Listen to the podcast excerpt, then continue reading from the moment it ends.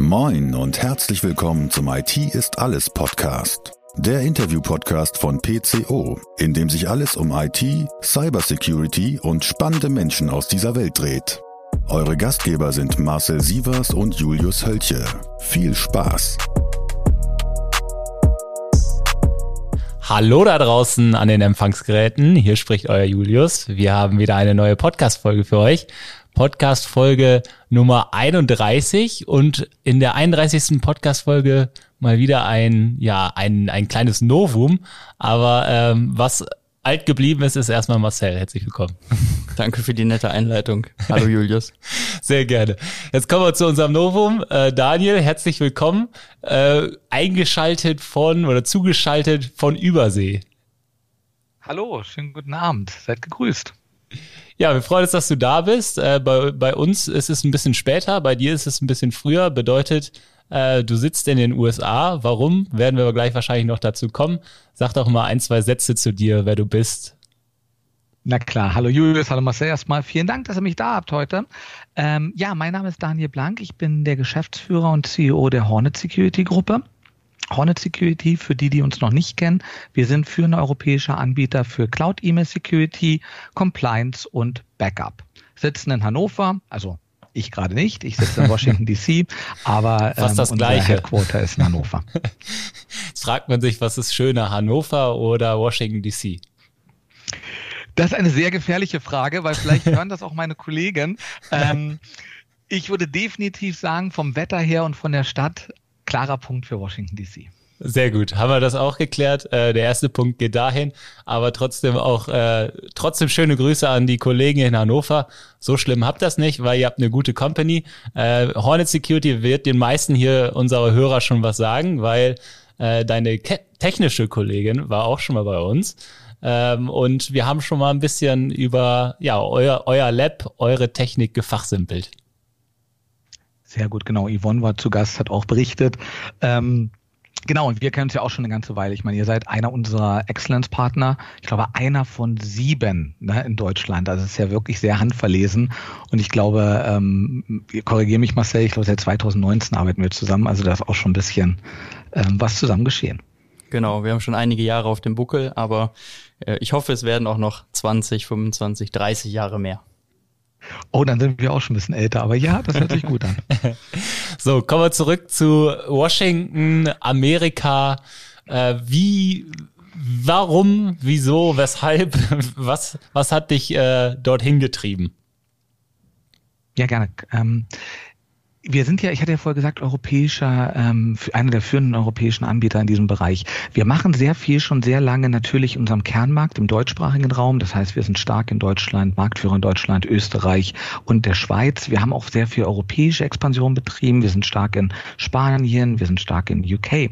Aber am Ende der amerikanische Markt ist der größte. Ne? Das ist ein riesiger IT-Markt und ein Stück weit ähm, wollten wir das auch nicht unseren amerikanischen ähm, mit Marktbegleitern überlassen, aber gesagt, okay, jetzt wird es vielleicht mal Zeit, dass wir selber hier ein bisschen aktiv werden. Nicht schlecht. Und seitdem wird die, die Marke Hornet Security, die Hornissen äh, auch äh, Amerika begeistern. Ähm, du hast gerade schon mal die Entscheidung so ein bisschen äh, angedeutet, äh, dass es ja ein großer Markt ist. Was, was steckt da alles so hinter für euch zu sagen, äh, Amerika ist ja ein wichtiges, wichtiges Thema für uns und vielleicht sollte auch der Next Step äh, als deutsches Unternehmen? Mhm. Also ich glaube, eine Sache ist, dass die, dass die Amerikaner immer so ein bisschen das Gefühl vermitteln, dass sie technologisch sehr weit voraus sind. Zumindest spielen sie das sehr gerne. Ähm, das kann man, wenn man ein bisschen näher dran ist, ähm, sieht man eben doch, die Amerikaner sind unglaublich stark im Marketing. Das können sie einfach. Ne? Also wenn mhm. du von den Amerikanern einen Pitch bekommst, dann sieht das mal alles aus wie Rocket Science, was sie machen. Und sie haben auch wahnsinnig gute Marketingmaterialien. Ähm, wenn man sich das dann hier auf dem Markt ein bisschen näher anschaut, sie kochen kochen halt auch nur mit Wasser. Ne? Also da ist nichts, äh, wo man sich jetzt verstecken muss und sagt, Mensch, ähm, das ist hier technologisch viel weiter. Aber wo sie ein Stück weiter sind, ist bei der Cloud-Adoption. Also wenn du dir einfach die Position des Markts anschaust, ich nehme jetzt mal als Beispiel Office 365, dann kannst du die, die Marktadoption der Kurven, also wie viele Kunden nutzen Office 365 in den USA im Vergleich zu den europäischen Märkten. Und dann stellst du fest, wir sind ungefähr zwei Jahre hinterher. Also diese beiden Kurven, die folgen mit diesem zwei Jahres Abstand. Und das gibt natürlich auch ein Stück weit ähm, einen Ausblick, was uns auf unseren Kernmärkten bevorsteht, mit welchen Themen wir uns auseinandersetzen müssen, was vielleicht auch bei der Adoption von Office 365 ähm, auf uns zukommt, wo die Amerikaner sich das schon äh, ein Stück weit angesehen haben und da ihre Entscheidungen getroffen haben und auch aus diesen Entscheidungen heraus natürlich Ableitungen. Das heißt, für uns ist es auch so ein Stück weit ähm, die Kugel zu sehen, worauf müssen wir uns vorbereiten und was kommt vielleicht auf unsere deutschen Kunden zu, was wir in diesem Fall schon vor, vorwegnehmen können und vielleicht auch schon Antworten bereitstellen können. Das ist auf jeden Fall ein guter Punkt, äh, denn ihr seid ja trotzdem noch eine deutsche Company und eure Wurzeln sind hier in Hannover und in Berlin. Und äh, wir gehen ja auch immer damit raus, dass man die Leute äh, greifen kann. Man sieht euch auf der ITSA, ihr seid bei uns auf Veranstaltungen vor Ort. Ähm, man ist wirklich in der Nähe und ihr betreibt eure Services im deutschen Raum. Äh, wie profitieren denn dann die Kunden von dieser Expansion? Gibt es da ganz konkrete Dinge, die man daraus ableiten kann? Und äh, ja, was können wir unseren Kunden mitgeben? geben durch äh, das Geschäft, was ihr jetzt sozusagen zwei Jahre eher dort in Amerika aufschnappen könnt? Ähm, ich bleibe mal bei diesem Office 365. Das ist ähm, eine Sache, die wahnsinnig interessant ist. Ähm, ich habe ja gesagt, die sind ungefähr zwei Jahre die Amerikaner voraus, was die Adoption, also die Durchdringung von Office 365 äh, in der Kundenlandschaft ähm, anbelangt. Und wenn wir uns das anschauen, dann sehen wir, dass das unglaublich schnelllebig hier drüben ist. Das heißt, die Amerikaner, äh, beziehungsweise gerade Microsoft, geht an die an die Kunden ran und sagt, Mensch, hier ist Teams und hier ist ähm, ja euer euer Exchange, Exchange Online Protection, was auch immer nachher in diesem ganzen ähm, in diesem ganzen Paket drinne ist. Und ähm, was die Amerikaner machen, sie adaptieren das sehr schnell und sie sie schauen nicht mehr so Detail hin. Auch ein Punkt, den wir als Deutsche, der uns immer so ein bisschen in der Reputation, also wie auch die Amerikaner uns sehen, hohe Qualität, German Engineering, dass wir Sachen sehr ähm, penibel und genau machen und nicht einfach so. Und ähm, wenn wir uns dann diese das Microsoft nochmal anschauen, ne, die Kunden hier testen nicht mehr wirklich. Die gucken sich auch bestimmte Verträge nicht mehr an. Also ich sage mal, ein deutscher Kunde, wenn ihr uns nach SLRs fragt, also was wir wirklich an Garantien geben, ich sage euch, wenn ich euch die SLAs von, äh, von Microsoft Office 365 in diesem Bereich äh, zeigen würde, würdet ihr tot umfallen. Das würde ein deutscher Kunde gar nicht so akzeptieren, aber wir fangen eben auch an, dass wir sagen, wir brauchen das und dann werden über bestimmte Sachen hinweggesehen. Und ich glaube, das nehmen wir hier sehr stark mit, ähm, um auch unsere Kunden und unsere Partner natürlich ähm, auch darauf hinzuweisen, wo man vielleicht genau hinschauen muss. Also ein, ein Stichwort, was mir einfällt, ihr kennt bestimmt das äh, Shared Responsibility Modell der Amerikaner, also der, ja. der Microsoft. Ne? Da wird einfach beschrieben, innerhalb von Office 365. Wofür ist Microsoft verantwortlich und wofür ähm, ist der Kunde verantwortlich? Und ein Punkt, der sich dort ähm, herauskristallisiert, ist die Daten. Also wer ist für die Datensicherung verantwortlich? Und das ist nicht Microsoft. Und was, was dadurch passiert hier ist einfach, dass wir gesehen haben, viele Kunden haben diesen Move gemacht, sind zu Office 365. Natürlich in der Pandemie hat das unglaublich auch befeuert. Ein Treiber ganz klar Teams. Und jetzt in zweiter Instanz merken sie, dass ihre Backup-Konzepte nicht mehr funktionieren. Und deswegen sehen wir jetzt hier also einen sehr, sehr starken Anstieg auch auf, auf dem Backup. Und es kommt so ein bisschen wie out of the blue. Also sie haben es wirklich übersehen und sagen jetzt, wir müssen mit dem Backup hier nachgehen. Also etwas, was wir in Deutschland natürlich auch sehen. Wir, ähm, wir backuppen 365, OneDrive, SharePoint, Teams, ähm, die privaten Konversationen, die Group-Chats, das Ganze in deutschen Datenzentren. Und das ist was, was wir jetzt sehr stark natürlich auch an die deutsche Kundschaft heraustragen, damit wir diesen Fehler nicht auch machen. Wir gehen in Office 365 und vernachlässigen diese Backup Konzepte. Also das ist zum Beispiel eins der, ähm, der Findings, die wir hier aus dem, aus dem US-Markt sehen. Sehr spannend auf jeden Fall äh, und auch wichtig, also glaube ich immer diese, diese Märkte dann auch miteinander zu vergleichen und den Nutzen äh, dann auch für, für andere Märkte rauszuziehen. Ähm, das Ganze vielleicht mal umgedreht, musstet ihr auch irgendwas beachten, um auf den amerikanischen Markt äh, zu gehen, sage ich jetzt mal? Äh, vielleicht eure Produkte sogar entsprechend anzupassen. Also ihr kontrolliert ja nicht nur deutschen Spam, äh, ist ja klar. Also ihr habt ja auch englische Sprachen, Spanisch. Äh, ihr habt ja gerade schon mal ein bisschen, hast ja gerade schon mal ausgeführt, in Europa auch entsprechend die Märkte bedient. Äh, aber trotzdem gab es wahrscheinlich die eine oder andere Herausforderung, würde ich jetzt mal sagen.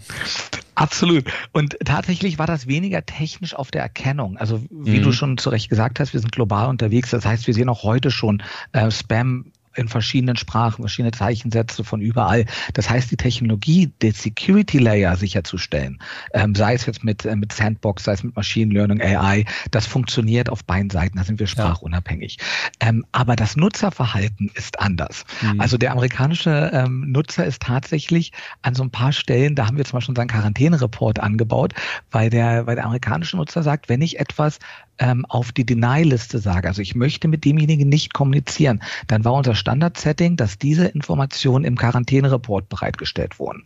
Weil es ist halt eine sehr ähm, eine sehr grober Mechanismus. Ne? Man guckt sich in dem Fall nicht die einzelne E-Mail an, sondern der Kunde sagt einfach, ich möchte von dieser E-Mail-Adresse nichts bekommen. Und weil das eben sehr grob ist, haben wir gesagt, wir packen das in die Quarantäne. Und der amerikanische Kunde sagt, nein, ich möchte das nicht in der Quarantäne. Ich habe doch vorher gesagt, ich will das gar nicht haben. Das heißt, wir mussten eine Funktion einführen, indem wir ihnen erlauben, wenn etwas auf dieser Deny-List ist, dass es nirgendwo auftaucht. Das wird wirklich weggemacht. Ähm, deutsche Kunden im Sinne von Transparenz ticken da einfach anders. Ne? Also so ein bisschen in der Usability äh, mussten wir uns da anpassen. Da, da hat tatsächlich der Amerikaner ein bisschen andere Herangehensweise. Von der reinen Security, von der Bereitstellung des Services ist es identisch. Mhm. Das heißt, äh, die, die Services, die Bereitstellung funktioniert dann aus Amerika heraus oder auch äh, aus Deutschland heraus? Ist ja auch. Das ist auch eine, das ist auch eine gute Frage. Das ist auch ein bisschen ähm, witzig, weil wir wissen ja alle, dass die Amerikaner, äh, gerade wenn es um ähm, Privacy geht, ne, also mhm. GDPR, das, das ganze Thema, das haben sie jetzt nicht unbedingt mit der Muttermilch. ähm, aber trotzdem ist es so, dass, und das sind, glaube ich, alle Länder gleich, sie möchten gerne, dass amerikanische Kunden aus amerikanischen Rechenzentren bedient werden. Ja. Und wir haben auch einen amerikanischen Support und wir haben amerikanischen Presales. Das heißt, wir haben hier sehr wohl eine kleine Hornet Security. Das heißt, alles, was wir brauchen, um den amerikanischen Markt zu bedienen, haben wir hier auch ähm, vor Ort. Auch wenn nach wie vor alles, was Entwicklung ist, alles, was wirklich Kernkompetenz der Hornet Security angeht, sitzt in Hannover beziehungsweise in unseren, in unseren europäischen Offices. Ähm, Genau, also das, äh, das wollen Sie sehr gern. Sie wollen hier gerne ähm, ein Datacenter haben, das haben Sie auch bekommen. Das heißt, auch für unsere amerikanischen Kunden gilt, wenn Sie einen ähm, eine reine Bearbeitung in den USA möchten oder zum Beispiel auch das Backup in den USA möchten, dann können wir das hier entsprechend bereitstellen. Für unsere deutschen Kunden ganz klar, das ist getrennt. Also die beiden Systeme interagieren nicht miteinander. Das ist wirklich, um die Amerikaner hier ein Stück weit abzuholen. Unsere deutschen Kunden werden ausschließlich über die deutschen Rechenzentren bedient interessant, dass da einfach alle gleich ticken. Da ticken alle gleich. Das sagt der Spanier genau wie der Engländer. Das wünschen sich alle. Also die Engländer, na klar, mit dem Brexit ja. äh, haben da auch nochmal ein bisschen verschärft. Also die äh, haben das teilweise so formuliert, dass das wirklich ein Must-Have ist. Ne? Also das, mhm. das muss so sein. Ähm, für die anderen europäischen Märkte, Spanien, Niederlande, Deutschland, da geht es eben unter dem EU-Mantel. Ähm, aber ja, die Amerikaner wünschen sich und verlangen auch ein Stück weit Bearbeitung innerhalb der USA. Ja, ist einfach äh, wirklich interessant zu sehen, auch ähm, dann selbst dieser Deckmantel der EU, der dann auch nicht mehr wirklich funktioniert und ausgehebelt wird, wenn äh, dann ja die DSGVO äh, eigentlich sagt, ja, man kann es äh, europäisch betrachten im Rahmen der EU, die Bereitstellung der Services, aber ähm, dass, dass der Kunde, das Unternehmen an sich äh, doch das lieber gerne in Deutschland hätte, anstatt irgendwo in Europa. Äh, und das ist Klar. immer, immer so ein bisschen, was, ja, was, was Interessantes. Julius, was auch mal ganz interessant ist, wie oft dieses Argument, weil wenn wir uns auf die auf den GDPR gehen oder auf die ähm, Datenschutzgrundverordnung, ähm, dann wäre ja mal die Frage, wäre der Einsatz von Office 365 überhaupt möglich? Ja. Und in irgendeiner Form umsetzbar mit den gesetzlichen Vorgaben. Und am Ende stellen wir immer wieder fest, Nutzen schlägt Sicherheitsbedenken.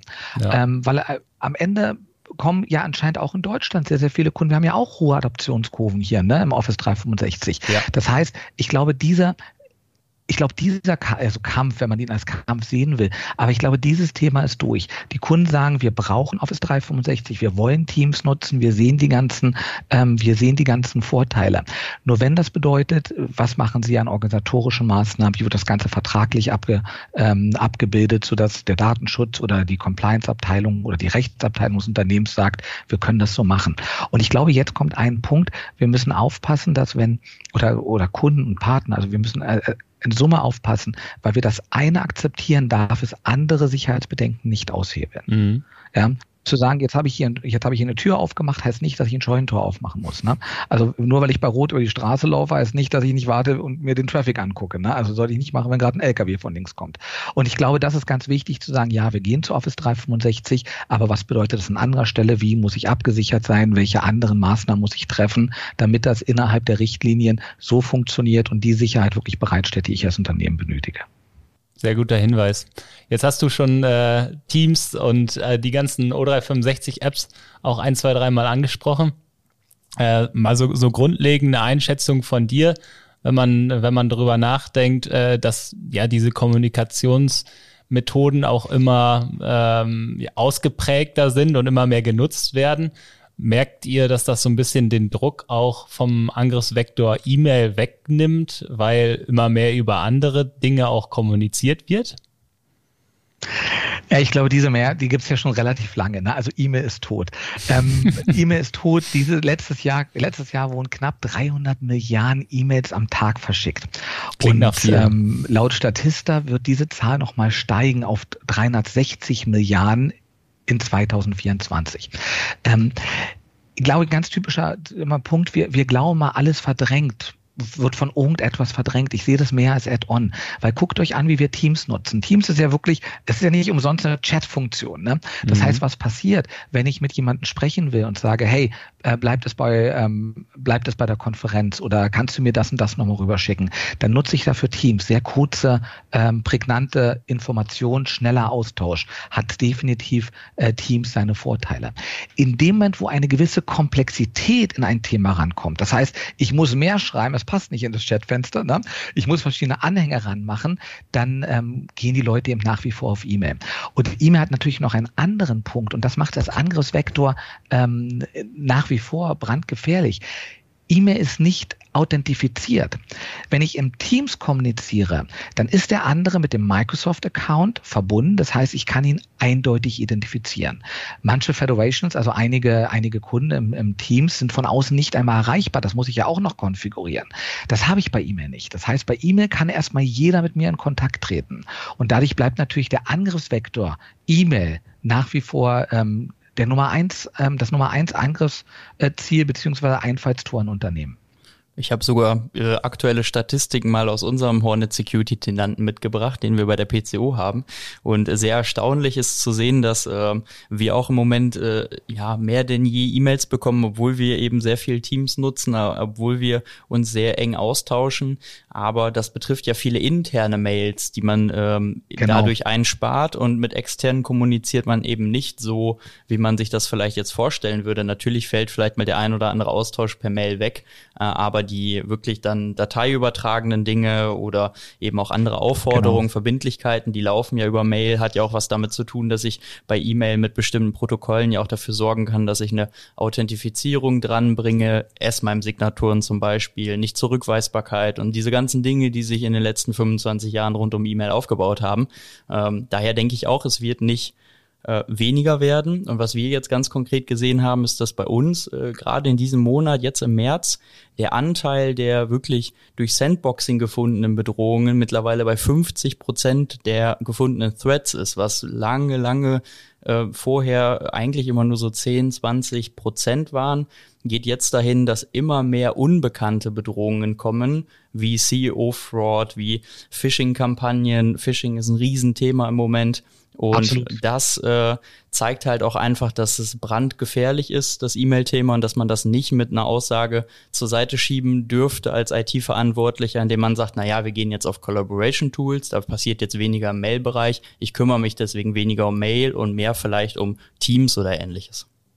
Bin ich ganz bei dir. Vor allen Dingen, wenn du jetzt, ich habe ich hab mir natürlich auch vorher noch einmal angeschaut, wie ist denn im Augenblick die Lage, wenn, wir, wenn ich mir den, den Traffic einfach angucke, den wir auch für unsere Kunden ähm, sozusagen absichern. Wenn ich ein paar Jahre zurückdenke, da war der Anteil von ähm, ich sage jetzt mal unerwünschte E-Mail, um alles zu klassifizieren, ne, von Spam über Virus, da war der Anteil noch bei knapp 70 Prozent des Gesamttraffics. Also da war wirklich ein Großteil der Kommunikation Schrott und die individuelle, wünschenwert wünschenswerte Kommunikation war eben äh, dementsprechend äh, niedrig. Gucke ich mir das aktuell an, liegt die ähm, Bedrohung also rein in den Prozenten rund nur noch bei 40 Prozent des Traffics. Jetzt könnte man ja sagen, super, also das heißt ja, ich kriege viel weniger rein. Aber man sieht einfach, dass die Angriffe sich geändert haben. Es geht ihm nicht mehr darum, wirklich Massen irgendwo zuzusenden und zu sagen, hey, das ist super, das ist wie eine Pipeline, da ist ein Funnel und wenn ich oben genug reinschmeiße, wird irgendwann schon einer raufdrücken. Sondern die Angriffe werden weitaus, äh, weitaus gezielter gesetzt, die werden besser vorbereitet. Und genau das, was du gesagt hast, Marcel, am Ende sind es andere Mechanismen, die nun diesen E-Mails auf der Spur sind und entsprechend dann auch die Schutzwirkung entfalten, eben genau auf dem Grund, dass sie einfach raffinierter werden, dass sie besser getarnt werden, dass viele verschlüsselte Anhänge durchgehen. Äh, und das macht es ähm, auf der einen Seite wichtiger, die richtigen Mechanismen einzusetzen. Und auf der anderen Seite sind die Schäden, die durch solche Business E-Mail Compromise, also typischerweise CEO Fraud, also alle Art von Phishing-Attacken, wo vielleicht Überweisungen getätigt werden soll, der das Schadensszenario ist nach oben gegangen in den letzten Jahren. Also die Schäden, die durch Cyberkriminelle ausgelöst werden, die sind wirklich durch die Decke gegangen äh, im Vergleich von vor sechs, sieben, acht Jahren. Wir versuchen ja auch immer so ein bisschen investigativ hier in unserem Podcast zu sein. und, wenn wir, und wenn wir schon ähm, bei bei den ganzen O365 Apps äh, und den, dem, den, dem Einfallsvektor auch vielleicht dahinter äh, waren, gibt es vielleicht auch dahingehend Gedanken, wenn wir gerade auch äh, beim Thema Backup mal waren, wo ihr euer Portfolio erweitert habt, vielleicht äh, auch, auch dahingehend Erweiterungen zu tätigen, weil die, die Exchange Online Graph API nutzt ihr ja quasi auch schon äh, ist es dann nicht naheliegend, auch sich in weitere O365 Apps wie dann zum Beispiel Teams, SharePoint, OneDrive, äh, wie sie nicht alle heißen, ähm, am Ende ja zu integrieren und auch dort gegen eure ja sehr weit, weitläufigen Services zu prüfen? Ähm, Lass mich das mal so beantworten. Also A, du, du hast das Backup erwähnt, ne, was für uns wirklich ein strategischer Schritt war, weil was ihr gesagt habt, viel interne Kommunikation geht über ähm, geht über Teams. Eventuell shared ihr mittlerweile auch schon Dateien. Das heißt, das das ist businessrelevant. Diese Daten müssen gebackupt werden. Das ist genau das, wo das Office 365 Backup von Hornet Security hinzieht, dass du wirklich die Daten, die in deinem Tenant sind, egal ob SharePoint ist, OneDrive oder Teams, dass du das Backup hast. Ähm, Jetzt müssen wir unterscheiden. Zum einen ist Angriff, da habe ich ja gesagt, es gibt gute Gründe, warum die Angriffe weiterhin maßgeblich über E-Mail erfolgen. Und ein Grund ist, es ist nicht authentifiziert. Ähm, du kannst es viel besser steuern, du kannst viel besser die Dokumente reinkriegen, jeder Kunde ist von außen erreichbar. Ähm, jetzt müssen wir anschauen, was noch für Gefahren ähm, auf, auf Kunden zukommen. Und da geht es auch so ein bisschen die Erweiterung. Das heißt, was wir ganz klar sehen, ich glaube, ihr habt den Fall auch alle schon mal ähm, gelesen, ähm, es gibt durchaus Kunden, die versehentlich ihren Tenant gelöscht haben, also ihren Teams Tenant gelöscht haben. Ne? Und da kennt Microsoft ja wirklich keine Gnade, da kennen die an und aus und dann ist das Zeug weg. Ähm, und die Frage ist, sie haben ja eine Art Retention Period, die ist gerade bei E-Mail aktiv, bei Teams sieht das schon ein bisschen anders aus. Bei Teams kann das sehr schnell zum Verlust dieser Teamchats führen. Das heißt, Fehlkonfiguration, da geht es um den, den Punkt Compliance, der wird wichtig, dass wir das mit abfangen. Gucken wir uns die Compliance-Seite weiter an und, äh, auf Microsoft, dann stellen wir fest, wir haben immer mehr Daten im OneDrive, wir haben ganz viele Daten im SharePoint. Und ähm, ich weiß nicht, ob ihr euch mal die ähm, Administrationsoberfläche angeschaut hat. Also bei SharePoint durchzublicken, wer welche Rechte hat, ähm, das ist das ist Glückssache, ne? weil du kannst ganze Gruppen freigeben und wer sich dann darunter, das ist verschachtet. Das heißt, wir machen uns auch sehr stark Gedanken darum, wie können wir unseren Kunden in dieser Administration insofern helfen, dass wir zum Beispiel überprüfen, wer hat welche Rechte, wer sieht welche Daten, hm. vielleicht auch ein Stück weit ähm, zu antizipieren, wer sollte welche Daten nicht sehen und welche Rechte sollten auch wieder weggenommen werden. Also da gehen wir auf diesen Compliance-Teil. Das ist etwas, wo wir ähm, natürlich unser, unser Know-how und auch unsere Integration nutzen werden, um Produkte bereitzustellen. Es gibt einen anderen Aspekt, den hast du gerade auch erwähnt, den wir uns sehr gezielt angucken. Äh, Phishing ist ein heißes Thema. Phishing ist von der Erkennung her wahnsinnig schwierig, weil du hast keinen Schadcode. Also du musst jetzt mal nicht versuchen, mit Sandboxen, mit ähm, irgendwelchen Art von Virenerkennung an diese ähm, Business E-Mail Compromise dran zu gehen. Oft sind die Texte auch sehr kurz. Das macht es auch nicht unbedingt einfach, wenn du nur, wenn du wirklich nur den, den, den Kontext hast der E-Mail. Ähm, wenn wir also an diese Erkennung rangehen und sagen, okay, woran können wir das erkennen, wie können wir das gut machen, dann bleibt, wenn du diesen typischen Kreis der Abwehr anguckst, dann hast du Prevention, dann hast du Detection und dann hast du Respond. Ähm, so auf der einen Seite Detection, wir erkennen diese Sachen. Respond, da kommt auch viel das Backup rein. Ne? Wenn etwas passiert, wie kann ich das Ganze wieder gangbar machen? Jetzt kommen wir auf den Punkt Prevention. Wir machen wahnsinnig viel Prevention. Du hast das vorhin erwähnt, äh, Marcel, SPF, ne, Daycam, D-Mark. Es gibt ganz viel, um ein bisschen zu kontrollieren, wer schreibt mir E-Mail, wer versucht mich zu spoofen, welche, äh, welche Namen dürfen verwendet werden, wer versucht in meinem Namen E-Mails zu versenden. Ähm, Prevention heißt aber eben auch, Kunden darauf aufmerksam zu machen, wenn sie E-Mails rausschicken zum Beispiel, sind die Empfänger wirklich die richtigen Empfänger. Das ist etwas, wo man rangehen kann. Jetzt haben wir einen Vorteil, da wir so viele E-Mails äh, für unsere Kunden sichern wir sehen natürlich relativ schnell Trends ne? und wir können relativ schnell auch absehen, wo vielleicht im Traffic etwas ist, ähm, was man sich nochmal gesondert anschauen muss. Ähm, ich will mal ein Beispiel nochmal auf der, auf der Prevention-Seite machen.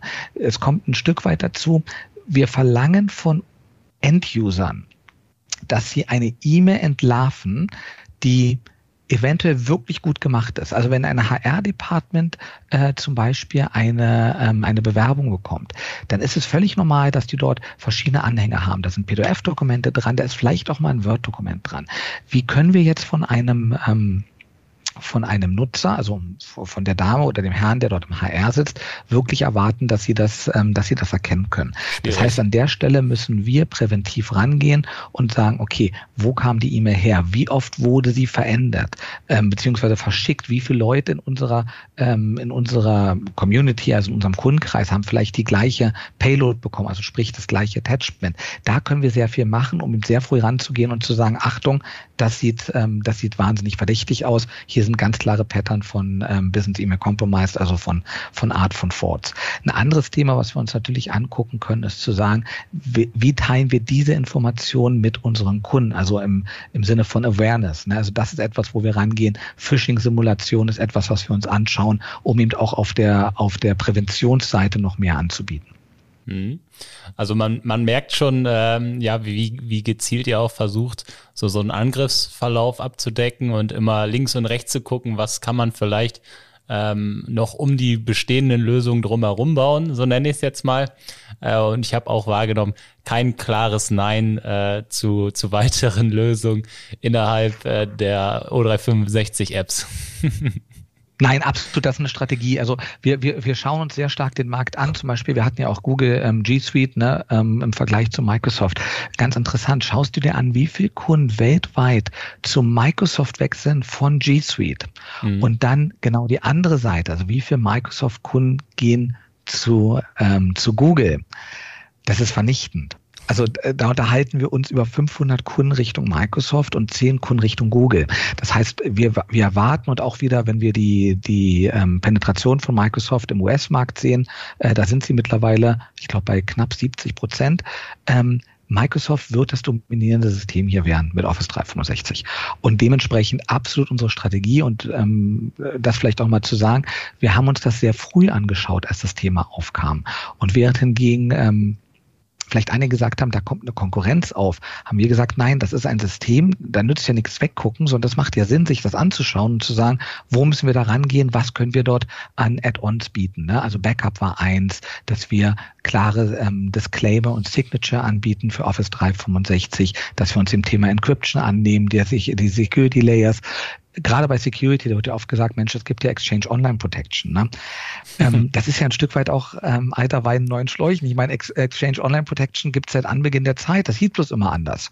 Ähm, aber Microsoft, wenn Microsoft über Sicherheit spricht, dann spricht sie über andere Dinge als Sicherheit im Sinne von E-Mail Security, also wirklich die Erkennung von Schadsoftware und Angriffen. Das ist nicht das Steckenpferd und dafür sind Spezialisten notwendig. Definitiv. Jetzt ähm, vielleicht, um, um so mal so ein bisschen, du hast gerade schon mal technisch ein bisschen äh, auch aus den letzten ähm, ja, Ergebnissen berichtet. Was ist denn vielleicht so gerade bei euch äh, im Lab los? Was gibt's für Trends bei der Hornet, die erkennbar sind, äh, die vielleicht nochmal wichtig sind, äh, allen da draußen mit auf die Ohren zu geben, äh, damit mit die Leute hier auch mit To-Dos rausgehen? Na klar. Ähm, also gibt zwei, gibt zwei Möglichkeiten, das zu beantworten. Das eine ist, welche Maschen sehen wir gerade? Und auf der anderen Seite, welche technischen ähm, Finessen werden genutzt, um Schadsoftware oder äh, Business Email Compromise, also CO-Forts, ähm, zu platzieren. Gucken wir uns die technische Seite an, da sehen wir zwei Dinge. Das eine ist der Angriff auf die Supply Chain. Das heißt, was wir sehen ist, um sozusagen eine höhere Reputation bei dem Opfer zu erzeugen, wird ganz bewusst auf ähm, wie soll ich das sagen, wird ganz bewusst versucht, bestimmte Business Contacts herzustellen, also Supply Chain zu sagen, mit wem arbeitet ihr zusammen, wer sind eure Lieferanten? Und dann wird eben versucht, ähm, diesen Lieferanten zu ähm, wieder zu spiegeln, also zu sagen, ich gebe mich als einer der Lieferanten aus, versuche vielleicht die, äh, die Zahlungsmodalitäten zu ändern, zu sagen, ich habe neue Bankverbindung oder darüber natürlich auch Informationen abzuziehen. Und das Thema dabei ist, dass es natürlich viel Vertrauens erweckender ist, wenn ich eine E-Mail bekomme mit einem, von einem vermeintlichen Geschäftspartner, mit dem ich auch interagiere, im Vergleich zu jemandem, der wirklich extern ist, der fremd ist, wo ich keinen Bezug habe. Also dort die Hemmschwelle ein bisschen zu nutzen.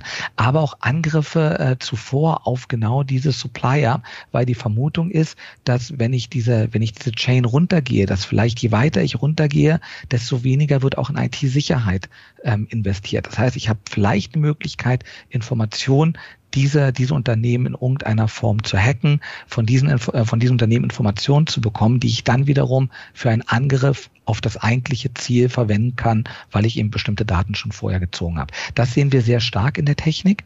Ähm, was wir auch sehen, ist, dass natürlich versucht wird, die Natur der E-Mail gerade des Anhangs zu verschleiern. Das heißt, da wird viel mit Verschlüsselung gearbeitet. Da ist eben ein verschlüsseltes ZIP bei oder ein PDF, was verschlüsselt ist und die, ähm, das Passwort ist in der E-Mail mit aufgesetzt. Oder es wird ein Link genommen, ähm, wo ich auf eine Webseite gehe, wo ein Capture ist. Und das Capture ist ja ein zweischneidiges Schwert, weil der, wir als Nutzer verbinden ein Capture mit Sicherheit. Es heißt aber auch, dass die Nachverfolgung durch Sicherheitsanbieter schwieriger wird, weil das Capture nicht überwunden werden kann von der Automation. Und das sind auch Angriffe auf der technischen Seite, die wir sehen, äh, wo wir aber auch ganz klar ähm, hintergehen und sagen, wir gucken zum Beispiel innerhalb der E-Mail, ob wir Passwörter finden, ne? also ob wir die Passwörter dann mit dem Dokument äh, matchen können. Wir gucken uns bei den Links an, wenn wir dort auch unsere automatisierten Send äh, Sandboxen und Folgemechanismen nicht fahren können. Wir gucken uns die DNS-Records an, wir gucken uns an, was das für eine Webseite, was hat die eine Reputation, wo die irgendwo anders schon genutzt. Das heißt, wir gucken nicht nur blind dem Link folgend und versuchen Analyse, Analyse zu fahren, sondern wir gucken uns auch das Gesamtkonstrukt an und sagen, woher kennen wir diesen Link? Ist der Link anderweitig aufgefallen? Seit wann existiert der? Wie ist der konfiguriert? Solche Sachen, um dann eben auch zu sehen, wo wird vielleicht etwas verwendet, um einen Angriff ähm, durchzuführen und normale Sicherheitsmechanismen ähm, zu umgehen. So die nächsten Schritte äh, quasi, nachdem jemand auf die Mail reingefallen ist, gleich auch noch mit abzusichern. Das ist ja auch so ein bisschen, ja, vielleicht nochmal ein zusätzlicher Punkt nur zum reinen, zur reinen Mail, die, die vielleicht durchrutscht. Absolut. Und wenn wir uns die Maschen angucken, ich meine, da sind gerade, na klar, du siehst immer diese Top-Themen. Ne? Also im Augenblick top, also jetzt für, äh, für lange Zeit war es sicherlich ähm, Covid. Ne? Mhm. Ähm, jetzt aktuell ist es die Krise in der Ukraine. Das heißt, da sehen wir auch ganz viel, wo ähm, versucht wird, zum Beispiel über, über Spendenaufrufe, über Informationen aus dieser Region einfach Triggerpunkte zu ziehen oder über diese Themen Triggerpunkte zu haben, wo die Leute eben dann sagen, Mensch, ähm, ja, da gucke ich mir an, da ist eine Berichterstattung, da ist eine, ähm, da ist ein Spenden Spendenaufruf, da ist eine Petition und darüber eben sich verleiten lassen, bestimmten Inhalten zu folgen. Das haben wir auch gesehen während der Corona-Krise. Äh, nicht nur die Mails, die über irgendwelche, äh, ja, ich sag mal, News-Seiten oder so berichtet haben oder man sich hier oder da einen Bonus holen konnte, was immer so nett gelobt wurde. Auch die Unternehmen, die in der Krise gewonnen haben, DocuSign ist ja sicherlich eines der größten Beispiele ja. davon, haben wir auch direkt gemerkt. Das haben wir auch von euch mitbekommen. Das haben, äh, hat der Kollege ja noch während unseres Security-Kongress letztes Jahr berichtet, dass man einfach gesehen hat, wie in einem Jahr der Anteil von vorher PayPal, was was ja wirklich sehr bekannt ist, auch bei Privatanwendern, in den Phishing-Mails zurückgegangen ist und an die Unternehmen herangetragen wurde, dass eben Fake DocuSign-Mails verschickt wurden, weil man irgendwo ja dann diesen Trend als Angreifer auch sieht und sagt, gut, die Unternehmen, die nutzen jetzt alle DocuSign, um Verträge zu unterschreiben, die gucken da gar nicht so genau drauf. Da oben steht DocuSign dran, dann ist da wohl auch DocuSign drin und dann klickt man eben. Und ähm, so schnell adaptiert halt dieser Markt. Das heißt, die machen auch eine Marktanalyse auf der anderen Seite. Das ist, das ist wichtig und was ist schön, dass du sagst, Markt, das muss uns, das muss uns immer bewusst sein. Wir unterhalten uns ja nicht über irgendwelche Script-Kiddies, äh, die zu Hause sitzen, der Meinung sind, ich mache ja mal was, um vielleicht eine Ransomware zu platzieren und ein paar Bitcoins zu bekommen. Das sind das ist ein Markt, das sind hochprofessionelle Unternehmen, die auch entsprechend eine Research-Abteilung haben, ne, die ihre Ziele sich aussuchen, die dann sich überlegen, wie können wir, und LinkedIn ist natürlich, also diese ganzen Social Media, ne, die geben natürlich wunderbares Futter, um auch bestimmte Sachen vorzubereiten, Social Engineering zu betreiben. Und die Zeiten, wo jemand eine schlecht, im schlechten Deutsch verfasste E-Mail bekommt von PayPal, ich meine, die gibt's immer noch, ne? Also ein paar von den 40 Prozent, die wir kriegen, ist immer noch dieser Schrott. Aber um den machen wir uns keine Sorgen, sondern wir machen uns um die Sachen sorgen, die wirklich gut gemacht sind, die gut vorbereitet sind. Und der Appell sicherlich, ich meine, wir hören es von der Regierung, wir haben es hier in den USA gerade sehr stark, äh, dass ähm, Präsident Biden davor warnt, äh, dass mehr in Cybersecurity investiert werden muss, weil eben auch befürchtet wird, dass ähm, russische ähm, Hacker-Kollektive eben ganz bewusst auf amerikanische Kunden gehen, auf kritische Infrastruktur gehen. Das ist aber bei uns ja zu Hause nicht anders. Ne? Ja. Also wir haben ja genau das Gleiche, dass wir sagen, wir müssen uns besser absichern. Und ähm, wenn wir uns dieses Security-Budget angucken, und ich sag mal, da, das ist etwas, was sich irgendwie auch so wie so ein roter Faden durchzieht. Es gibt Kunden, die die sehr stark auf diesem Budget sind und sagen, Mensch, das ist das, was ich für diesen Bereich ausgeben möchte. Und dann gibt es einen, ähm, einen Teil der Kunden, die sagen, das, was es kostet, ist mir eigentlich egal. Ich brauche jetzt die Security und zwar besser ähm, heute als morgen. Leider ist die zweite Gruppe die, die gerade schon Schaden gehabt hat. Ähm, und ich glaube, da muss man nicht drauf oder da sollte man sich nicht drauf verlassen. Mich trifft es schon nicht, ähm, weil diese Maschen gehen eben an alle Kunden ran. Die gehen durch alle äh, Verticals durch, die gehen durch alle Größenordnungen. Und das, was hier wirklich in Sicherheit investiert wird, ähm, ist ein, ein Betrag, den jedes Unternehmen aufbringen möchte, wenn sie wirklich mal schaut, welche Schadenssummen oder welcher Reputationsverlust äh, können auf der anderen Seite äh, drohen, wenn wir hier nicht gut in Sicherheit investieren. Das predigen wir auch äh, natürlich auch immer in unserem Podcast, dass wir äh, das Ganze ein bisschen risikobasierter betrachten, äh, nicht einfach nur so, wie du gesagt hast, äh, ich habe ein Budget und das gebe ich aus für das Sinnvollste, sondern dass man tatsächlich auch hingeht, was habe ich für Risiken, was stehen da auch äh, für potenzielle, potenzielle Summen dahinter, ähm, wenn, die, wenn dieses Risiko, dieser Schadensfall mal eintrifft und dass man eigentlich daran handelt und nicht an irgendeinem fixen Budget, was einem vielleicht irgendjemand zugeteilt hat. Äh, das ist auch so definitiv unser Ansatz. Äh, und jetzt haben wir natürlich das Problem, dass zu diesem ganzen ja, wirtschaftlichen Erfolg, den dieser Markt mit sich gebracht hat, auch noch vielleicht das eine oder andere politische kommt. Also wie du gesagt hast, äh, dass Amerika da natürlich genauso ein Ziel ist wie im Moment äh, der gesamte Westen. Äh, und das macht es natürlich nicht einfacher in diesen Zeiten. Äh, aber deswegen äh, umso wichtiger, äh, der Angriffsvektor E-Mail äh, Nummer eins, haben wir ja schon gesagt, äh, den, den sauber zu schützen. Äh, und das äh, vielleicht als, als To-Do für alle da draußen äh, auf jeden Fall mitzunehmen. Und es gibt aber auch eine gute Seite, ne? das darf man nicht vergessen. Die Technologie, die wir benötigen, um uns zu schützen, die haben wir. Ja. Also wir brauchen nicht äh, wenn, äh, als Kunde mal sagen, was kommt als nächstes. Das ist auch ein sehr, das ist leider ein sehr deutscher Ansatz. Ne? Also das müsst ihr euch fragen. nur bei 20 Prozent sein und dann zu 100 Prozent gehen ähm, und immer zu sagen, was könnten denn 105 Prozent sein? Wir haben die Technologien, wir haben die Technologien, wir haben die Lösungen. Sie müssen nur eingesetzt werden. Also das, was da ist am Markt, das sichert Kunden zu genau dem Bedrohungsszenarien ab und auch zuverlässig ab.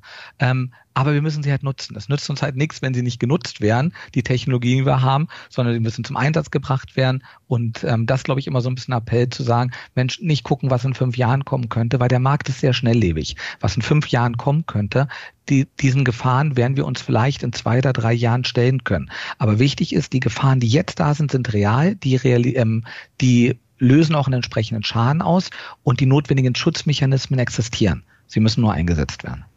Und da ist es dann wichtig, so einen, Partner an der Seite zu haben, der einem das vielleicht auch abnimmt. Äh, diese, was ist denn morgen, was ist übermorgen, ähm, so wie ihr es auch in eurem Lab macht, äh, genau das äh, halt immer direkt mit in die, in die Lösung zu integrieren und dem Kunden quasi dabei hilft, dass er sich vielleicht gar nicht darum bemühen muss, weil es die Lösung einfach schon dann entsprechend mit aufnimmt und den Schutz auch übermorgen äh, entsprechend gewährt.